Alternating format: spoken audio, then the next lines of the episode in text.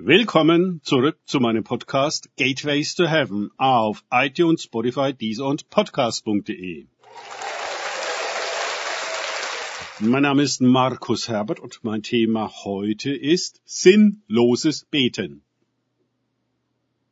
Weiter geht es in diesem Podcast mit Lukas 18, 7 bis 8 aus den Tagesgedanken meines Freundes Frank Krause. Sollte Gott das Recht seiner Auserwählten nicht ausführen, die Tag und Nacht zu ihm schreien? Und sollte er es bei ihnen lange hinziehen? Ich sage euch, dass er ihr Recht ohne Verzug ausführen wird. Doch wird der Sohn des Menschen, wenn er kommt, diesen Glauben finden auf Erden? Lukas 18, 7 bis 8. Jesus sagte diese Worte im Anschluss an die Geschichte von der Witwe, die einen ungerechten Richter so lange bedrängt, bis er ihr Recht verschafft. Und diese Geschichte wiederum erzählt er als Gleichnis dafür, dass wir alle Zeit beten und nicht ermatten sollen. Lukas 18.1. Oh, das ist so intensiv. Sehr viele Fragen erheben sich bei diesem Text. Zuerst, kennen wir unsere Rechte? Und zweitens, wie sehr beharren wir darauf, dass sie ausgeführt werden? Wie viele Gemeinden sind ohne jedes Bewusstsein für ihre Rechte und dann im Gebet unglaublich lahm und zahm? Von zu ihm schreien kann keine Rede sein. Und von alle Zeit, beziehungsweise Tag und Nacht, schon gleich mal gar nicht. Entsprechend rührt sich auch nichts. Anscheinend zeigt sich in der allgemein passiven und manchmal schier resignativen Haltung der Gemeinde kein Glauben, wie der Herr ihn sehen will. Immer, wenn wir im Gebet allzu leise, gebeugt, müde und anspruchslos auftreten, nehmen das weder der Himmel noch die Hölle ernst, sogar unsere eigene Seele nicht. Wollen wir wirklich, was wir wollen? Viele Gebete werden zugleich, nachdem sie gesprochen sind, vergessen ich habe mich selbst immer wieder daraufhin überprüft.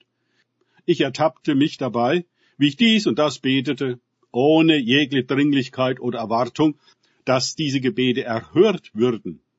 Es war ein religiöses Beten um des Betens willen, eine religiöse Pflichtübung. Da ermahnte mich der Herr, dass dies keine akzeptable Haltung ist.